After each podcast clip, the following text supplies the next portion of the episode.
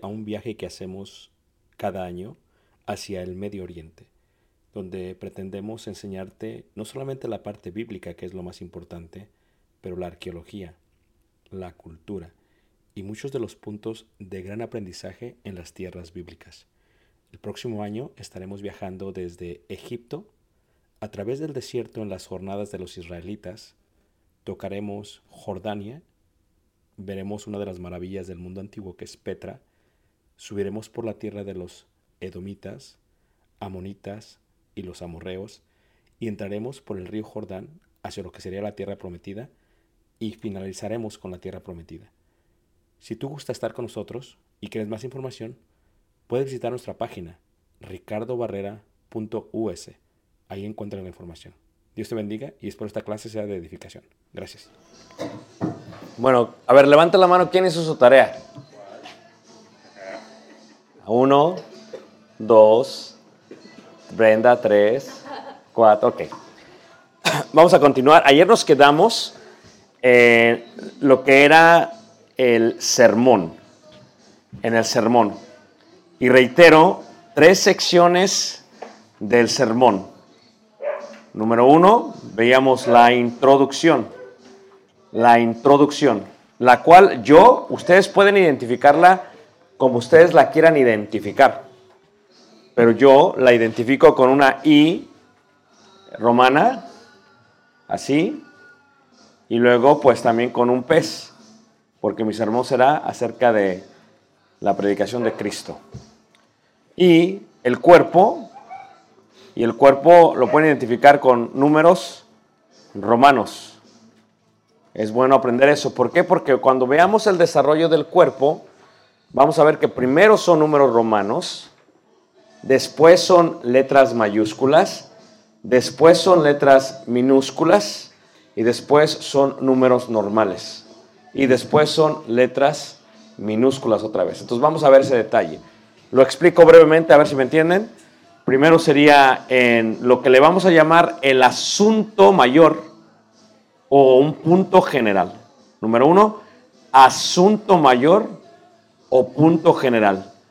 El primero sería así y normalmente se puede utilizar un paréntesis. ¿Ok? Después sería mayúscula y sería, por ejemplo, A, paréntesis. Después sería números normales, 1, paréntesis. Después serían letras minúsculas. Después serían números normales, una vez más, y paréntesis. Esto es, pongan atención. Este es el abuelo, el papá, el hijo,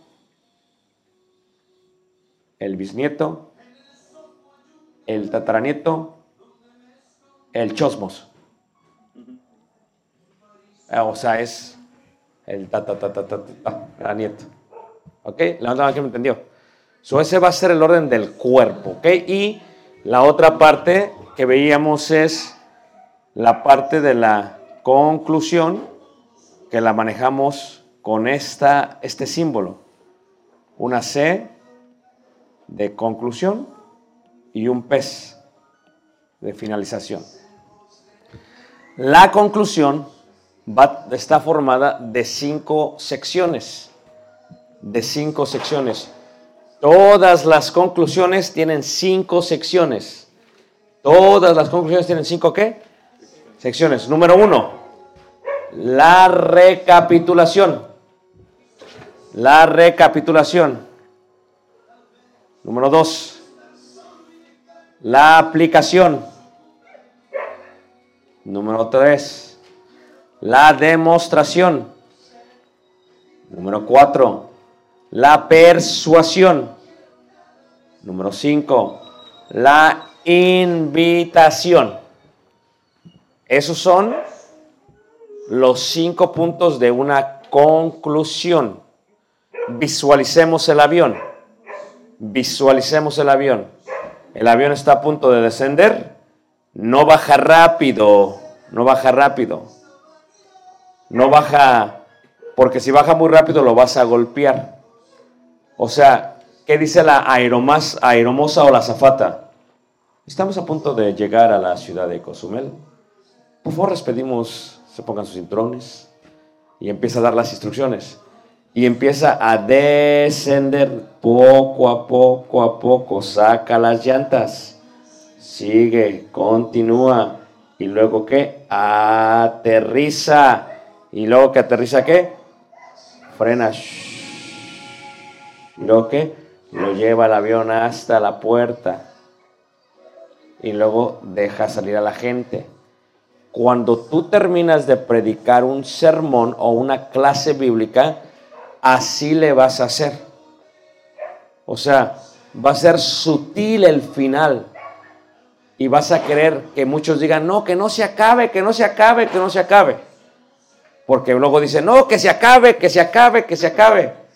O muchas veces el hermano percibe que ya no tiene tiempo y acaba el sermón muy golpeado y dice, ay Señor, ¿qué pasó?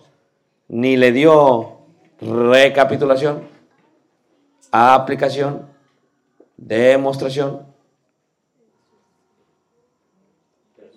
persuasión, invitación.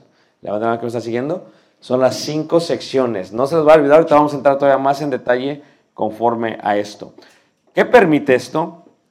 Bueno, siempre es bueno en la homilética moderna utilizar imágenes, porque como no tienes mucho tiempo con los oyentes, es difícil explicárselos, detallárselos, afinárselos.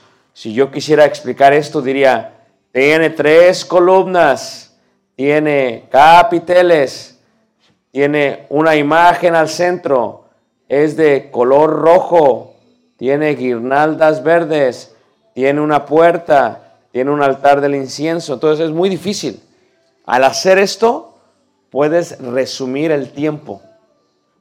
Y a la gente le gustan las cosas visuales, porque aprenden más rápido. Hay gente que aprende auditivamente y otra gente aprende visualmente.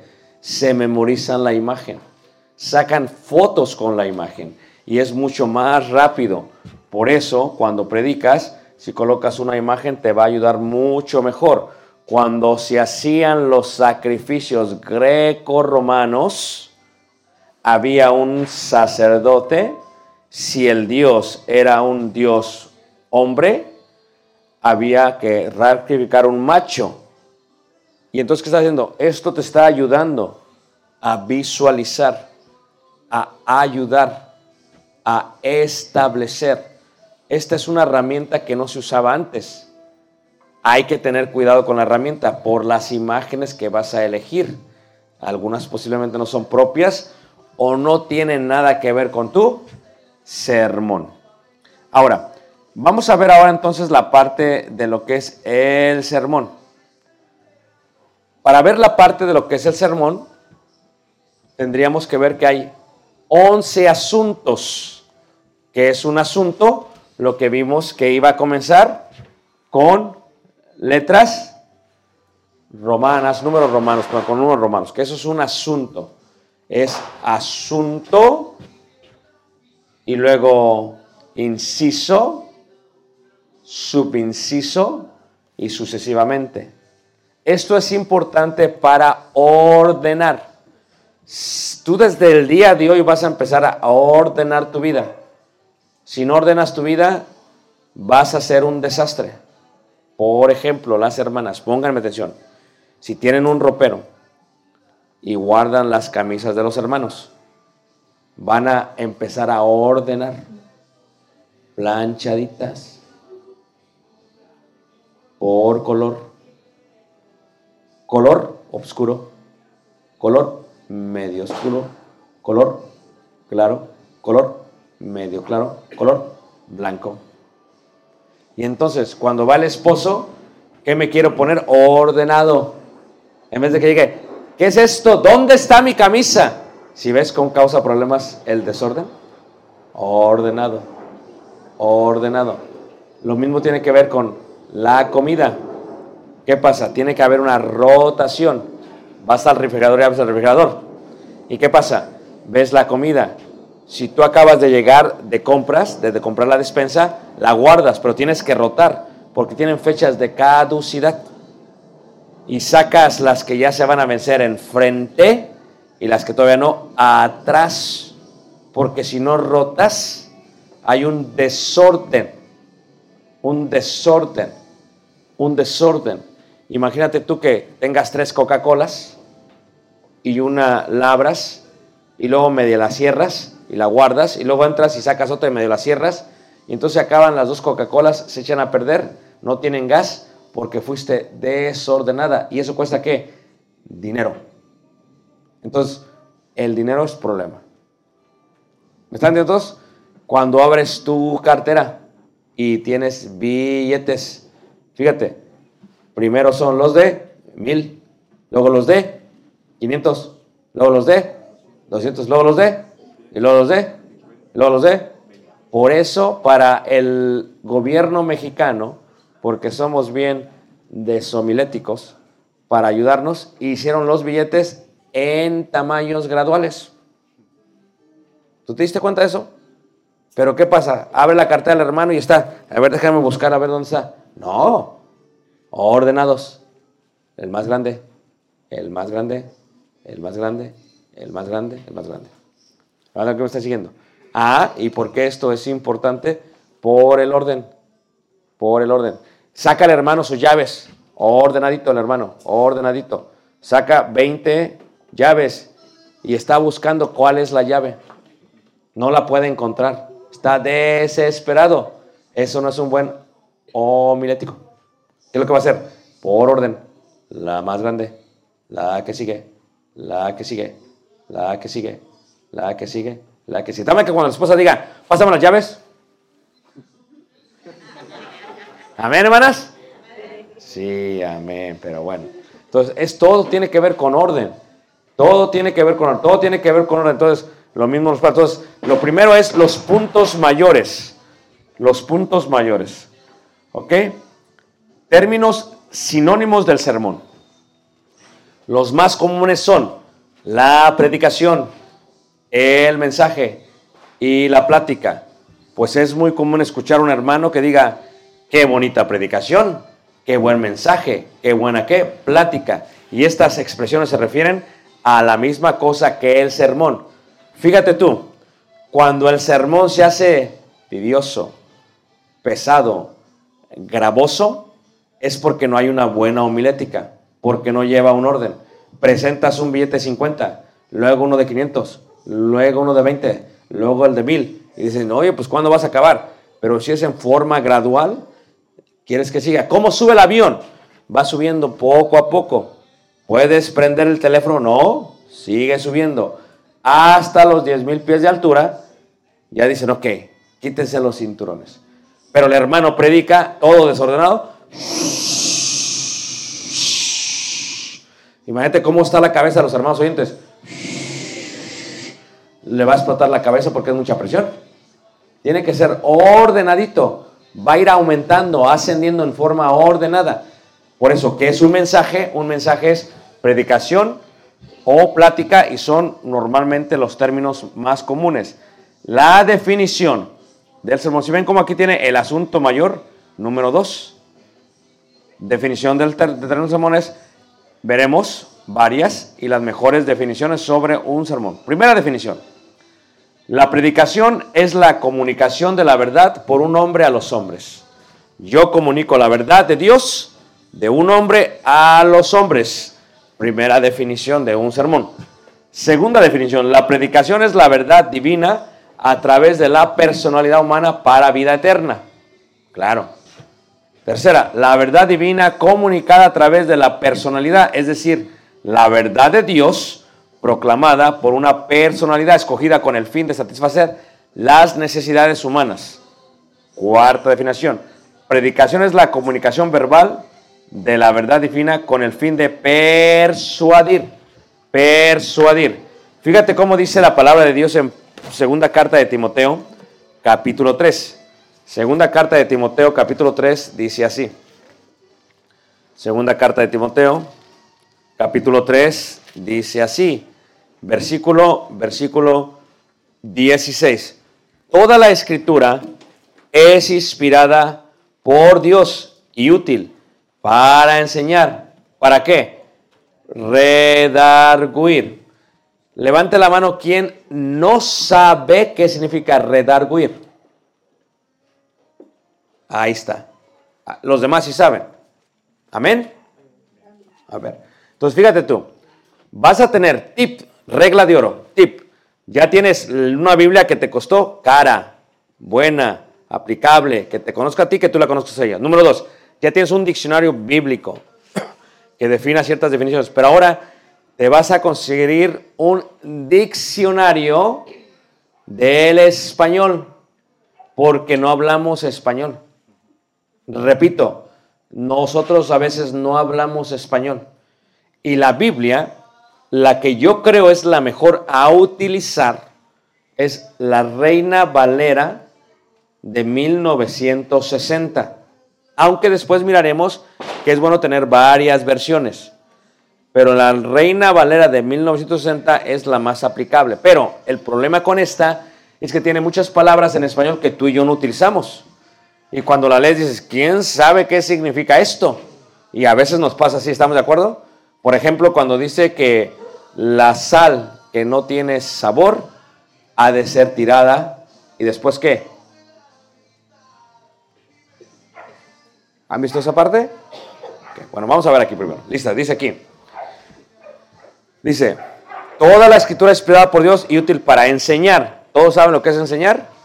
Para redarguir. Dices, ok, si yo no sé qué significa redarguir, tendré que buscar en un diccionario, sí, de la Real Academia Española. Pero he de considerar dos cosas. Número uno, la audiencia que tengo y lo que esta palabra podrá significar para ellos. Y como estoy hablando de la verdad, primero tengo que ver qué es lo que realmente significa redarguir. A ver, díganme a qué significa redarguir. ¿Seguro, mano? ¿Seguro? No. ¿Corregir? No. Redarguir significa convencer a alguien más. He aquí el secreto. Ahora, lo que tú vas a hacer es que tu Biblia la Biblia que tú conoces, la Biblia que te conoce, las palabras que no utilizas comúnmente, les vas a hacer masoretas. ¿Qué les vas a hacer? Masoretas. Levante la mano, ¿quién no sabe qué es una masoreta? Cuando se escribe el hebreo, en el hebreo, resulta que en el hebreo antiguo no hay kibbutz o masoretas. Y como no hay vocales y solamente hay consonantes y no sabemos cómo pronunciarlo, en el siglo 8 después de Cristo, en la ciudad de Tiberias, rabinos se juntaron para colocar el sistema de las vocales. Y estas se les ponen, por ejemplo, aquí arriba, puede ser la A, o puede ser la E, o puede ser la I, o puede ser la O, y estas son masoretas. En tu Biblia, lo que tú vas a hacer en tu Biblia es lo siguiente. Vas a comprar una pluma, una pluma de pigmento. Se llama pigmea. Pigmea. La puedes comprar en Amazon. ¿Qué es pigmea? Es una tinta que cuando tú escribes en tu Biblia no se traspasa. Del color que tú quieras. Yo utilizo roja del color que tú quieras, tú decides. Y lo que harías, por ejemplo, en este caso, es que con una regla chiquita, delgadita, transparentita o lo que sea que tienes en tu Biblia, vas a subrayar, por ejemplo, aquí, y vas a hacer una línea así, con una flechita, y vas a decir lo que significa esa palabra. Porque resulta que una vez vas a estar predicando y la ves y dices, ¿qué significaba esto? Y porque como tenemos la mente de teflón, ¿Qué significaba? Y ahí la vas a tener. Para eso se hace la masoreta. Yo, en mi Biblia, en mi Gladius, la grande, tengo cómo se escribió en hebreo o griego, el significado en aquellos tiempos, cómo se tradujo el día de hoy y lo que significa en la Real Academia Española. ¿Qué les parece? Y así no hay ningún problema. Entonces aquí lo que estamos viendo son la importancia de las palabras. Esto es, aquí la definición del sermón es eso. Ahora, comentarios sobre la primera definición. Esta definición tiene dos elementos, la verdad y la personalidad. Y no se puede prescindir de alguno de ellos y seguir siendo predicación. Quiere decir que si la verdad más cierta y la declaración más autoritativa son comunicadas de otro modo, que no sea a través de la personalidad de un hombre, no es predicación. Supóngase que esta verdad está escrita sobre los mismos sileos, o que esté, eh, cielos, o que esté incorporada a un libro que haya sido escrito por una pronunciación directa de Dios y que ha perdurado por tantos años, que la vida y personalidad de los escritores haya sido borrada esto tampoco es predicación. O sea, tú estás predicando, tú tienes la verdad, tú la lees, tú la percibes, ahora tú la vas a transmitir. Esta transmisión lleva personalidad. ¿Cómo me están entendiendo, hermanos? Y eso es lo que tú estás haciendo con tu homilia. Le estás dando a la verdad, aunque no lo creas, una personalidad para ser bien recibida de una manera fácil y sencilla, porque la homilia es la ciencia de ordenar, dijimos el primer día, de ordenar claramente el mensaje de Dios. ¿Por qué a mí me entienden? Porque lo digo con palabras que tú puedes entender. Para esto tienes que conocer la cultura en la que estás. Y para entender la cultura tienes que estudiar antes de ir. Y saber, yo llego a una ciudad y digo, hermano, ¿cuánta personas viven en Cozumel y dicen, ¿quién sabe? Yo ya sé. ¿Quién fue el que fundó la isla? Pues quién sabe, yo ya sé. Porque ya te estudié la isla antes de yo venir. ¿Por qué? Porque como voy a ir a predicar allí, tengo que saber cómo se hace. ¿Cuáles son los modismos de la ciudad? Por ejemplo, en Mazatlán. Le dicen la perla del Pacífico. Y le dijimos, ¿sabes por qué? ¿Quién sabe? Yo ya sé. Porque la bahía parece una concha y la ciudad parece una perla. Y está en el océano qué? Pacífico. Entonces, ¿cómo les vas a hablar a los hermanos? Hablamos ayer, tienes que primero suavizar el alma. ¿Cómo las suavizas? Suavizas con los términos de ellos. Para saber sus términos tienes que saber. Entonces, esta es la parte de lo que es el sermón. Ahora, comentarios sobre las últimas definiciones. En estas últimas definiciones existen tres elementos básicos. Número uno, el material. Número dos, el método. Número tres, la meta. El material es la verdad divina, es esto.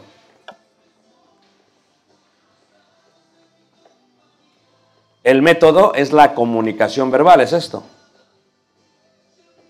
Y la meta es el persuadir. ¿Qué quieres? Persuadir a la gente. Ayer decía, y esto te sirve no solamente en los mensajes bíblicos, en todos los aspectos de la vida. Si el hermano viene y quiere convencer a la hermana, si la quiere convencer, va a tener que tener un buen sermón de homilética, porque la hermana le va a preguntar, ¿por qué? ¿Cómo? ¿Qué? ¿Cuándo? Entonces, ¿dónde? Entonces el hermano tiene que persuadirla. Y si el hermano baja el avión muy rápido, pues la hermana va a estar como, ¿qué está pasando? Tiene que bajar el avión suavecito. Y le dice el hermano a la hermana, homiléticamente hablando, esto, esto, esto, esto. Y ya al final de su conversación le dice, número uno, recapitula, ¿por qué me tengo que comprar una playera? ¿A qué equipo le va, hermano? Eso. ¿Por qué me tengo que comprar una playera? No, lo- no lo escogí yo, eh, fue así al, al- del América. ¿Por qué? ¿Ok? ¿Ok? Recapitulación. Porque tiene colores bonitos. Recapitulación, repites tus puntos mayores, tus asuntos mayores. Tiene colores bonitos. A ver, díganme, los hijos de ese asunto serían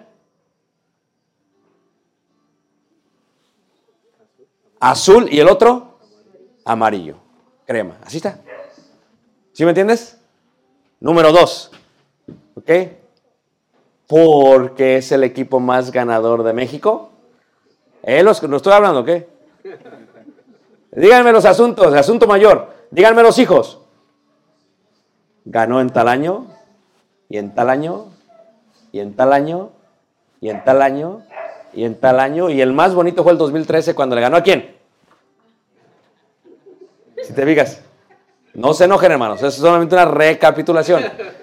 Entonces, estoy recapitulando. Ahora, primera parte de la conclusión es la recapitulación.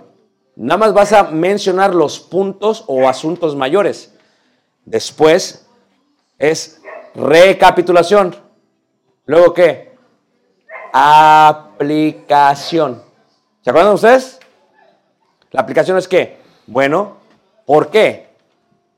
Porque tú sabes que le voy a la América, dice él. ¿Por qué? Porque la que tenía antes ya no termina y esto aplica a mí. ¿Por qué? Porque esta es una camisa nueva de qué? De colección. ¿Por qué? Entonces, él está aplicándoselo así. Primero recapitulación, luego aplicación, luego qué? Demostración. Demostración es cómo, cómo, cómo, cómo lo va a hacer. Con el dinero que te iba a dar del aguinaldo a ti para tu licuadora, lo voy a hacer. ¿Cómo? Pero te compré un molcajete para que hagas ejercicio. ¿Cómo? ¿Sí te fijas? O sea, ¿sí te fijas? Y esto me va a dar mucha autoestima y voy a estar más feliz todo el tiempo. ¿Cómo? Y me la voy a comprar una talla menos para qué? Para hacer ejercicio todo el año. ¿Cómo? Número tres, demostración. Número cuatro, persuasión. Ese es el punto, es lo que está hablando. O sea, ahora, este es tu último debate, tu último argumento, y le vas a decir, ¿cómo la puedes convencer? ¿Cómo la puedes persuadir? ¿Ah?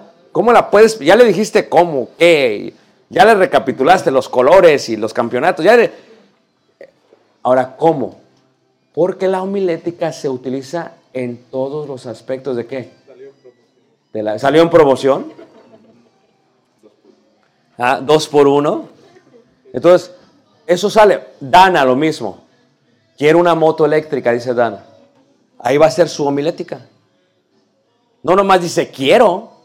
No, en su homilia, ¿qué es lo que va a presentar? Argumentos que dicen que no solamente quiere, pero merece, necesita, le va a ayudar, etcétera, etcétera, etcétera. De tu homilética depende si la persuasión llega a los papás. Después de tu persuasión, si dicen no, es que tu homilética fue muy mala. ¿Me entendiste? ¿Tienes moto? No sabes homilética. Ahí está. Y luego la última parte de la conclusión es la invitación. Y la invitación es que te invito, papá. Te invito, mamá.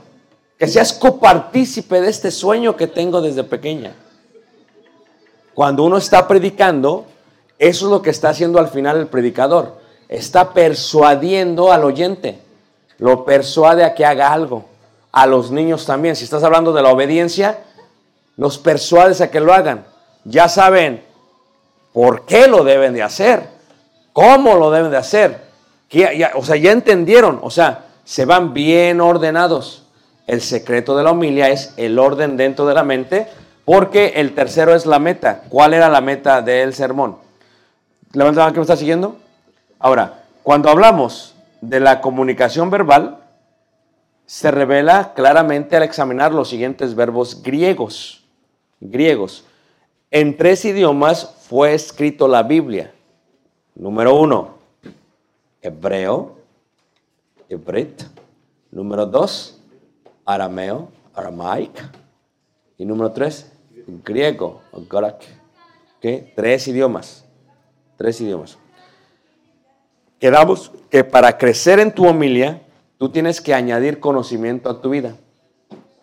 Por lo tanto, tú tienes que ya elevar tu conocimiento. ¿Es necesario saber los idiomas? No. Pero si quieres dar más contenido, va realmente a llenar de contenido tu homilia. No es necesario, puedes predicar sin ello, pero cuando le añaden esa palabra, dices, wow. ¿Por qué? Porque en la antigüedad los nombres tienen siempre intención, son intencionables. Mira, fíjate tú, por ejemplo, cuando nacían los niños, primero los veían y luego les ponían el nombre. ¿Va? Ahora, luego, luego los tienes que registrar. Por ejemplo, si nacía el niño, veían que el niño estaba velludo, era como así como pelirrojo. ¿Cómo se va a llamar? Esaú.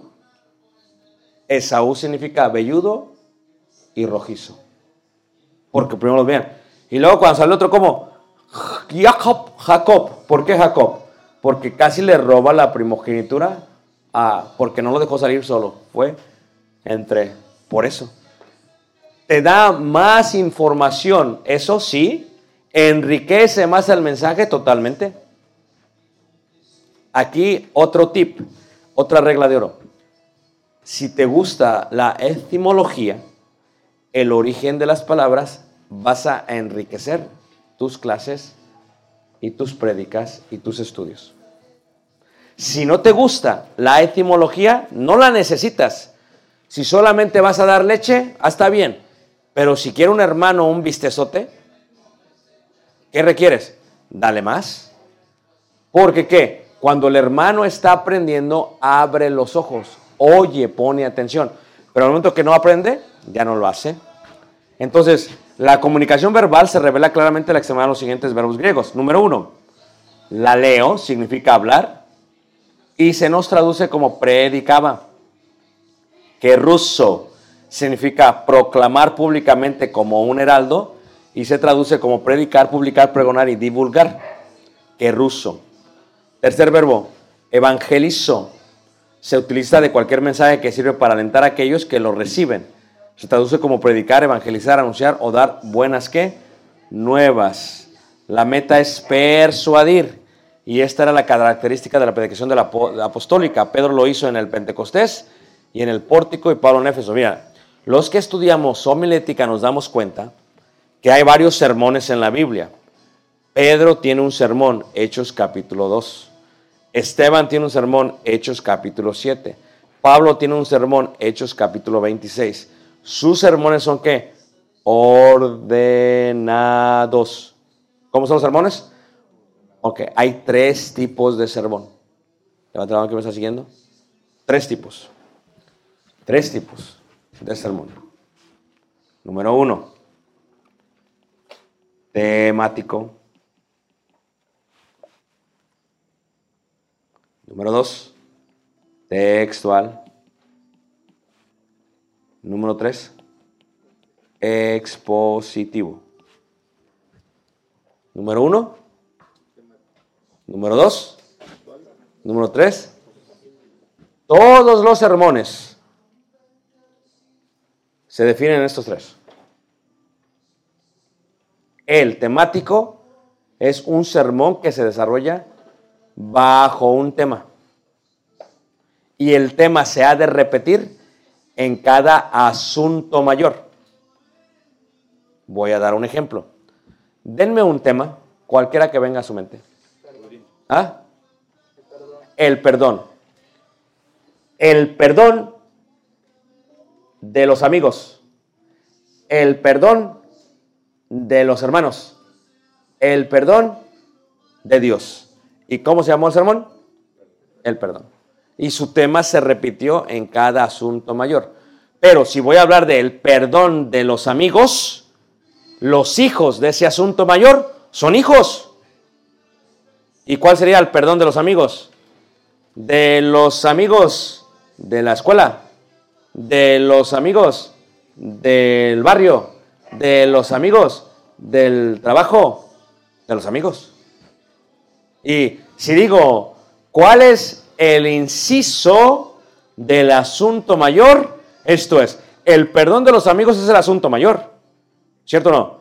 El hijo es cuál? El perdón de los amigos de qué? De la escuela. Listos. Denme hijos de eso. Sáquenle hijos. Sí, pero ¿de qué salón? Ordenados. Ordenados. De primer año a sexto. Más ordenados. ¿Ah? De primer año. De segundo año. De tercer año. Así. Ordenado. No te vas a revolver. Porque si te revuelves aquí y en el bosquejo, o sea que es todo, revuelves a toda la congregación. Y eso desespera a los hermanos. Ay, hermano empieza a predicar de algo y llega al árbol. Y llega y ve el árbol y dice, a los amigos del primer año y le da vuelta. Y luego del segundo año. Y es que espérense. Y de otra vez del primer año. Y le empieza a dar vueltas al asunto. Y no puede salir de ahí. Y le da vueltas y dice, ya salte, por favor, salte, hermano. Ya dijiste eso 20 veces. Levante la mano a quien había oído eso. Por favor, salte, que estás en turbulencia, me vuelves loco. ¿Y qué pasa? Los hermanos empiezan a qué? A dormir. Es más, ya sabes de qué va a predicar el hermano. Ya, ya sé, ya sé, ya sé cuáles son sus asuntos. Eso es un sermón temático. ¿Listos? Abuelos, padres, hijos, nietos, bisnietos, tataranietos, chosmos. No se va a olvidar, ¿ok? En orden, otra vez. Abuelos, padres,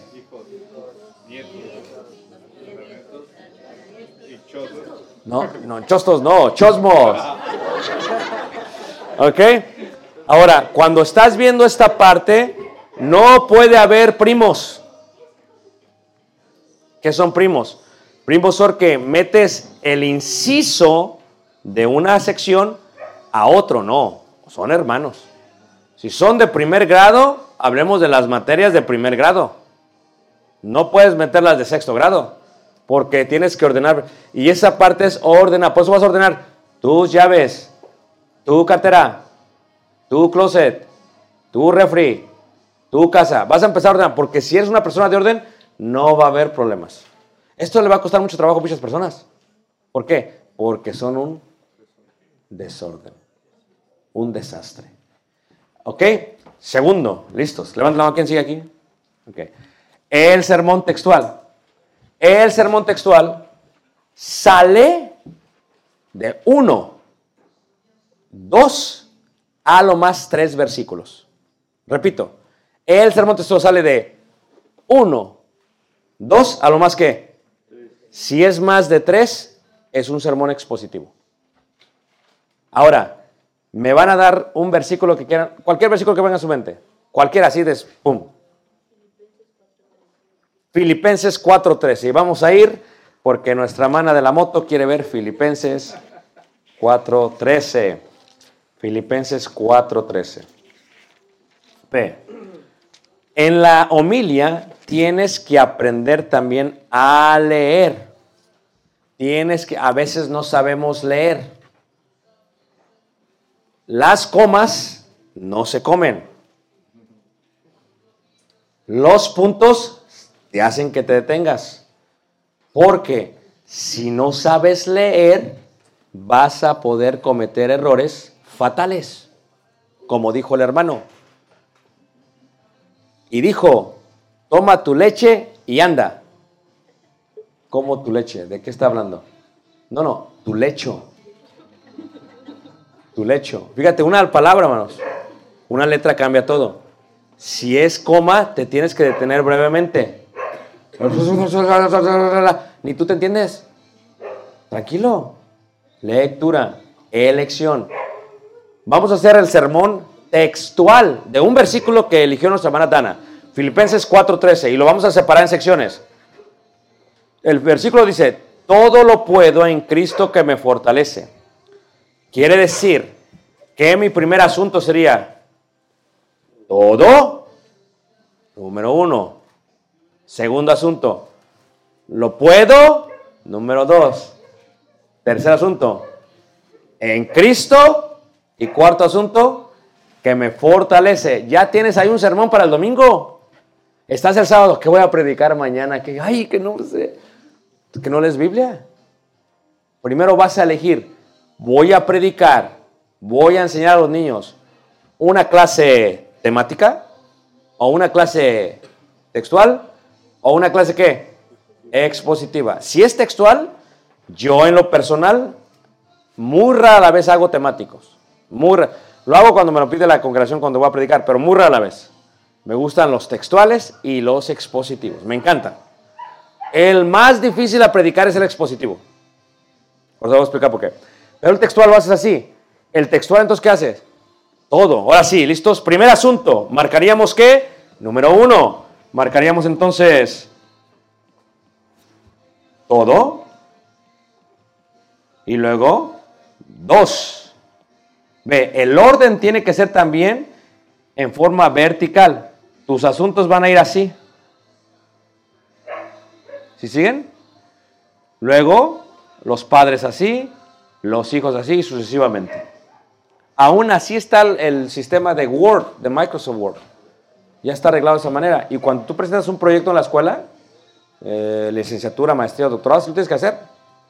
No ti- así tiene que ser. Si no se revuelve la gente, ¿qué estás haciendo aquí? Me estás mareando. Tiene que haber orden.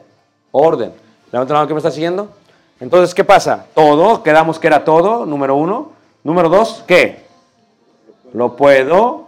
Número tres, ¿qué?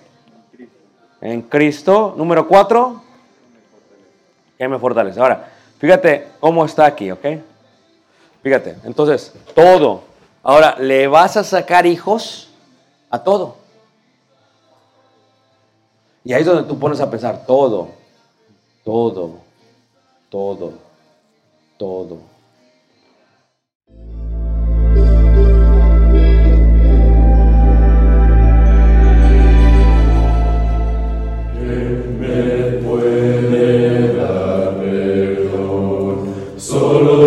Jesús, la sangre de Jesús y un nuevo corazón. Solo de Jesús, la sangre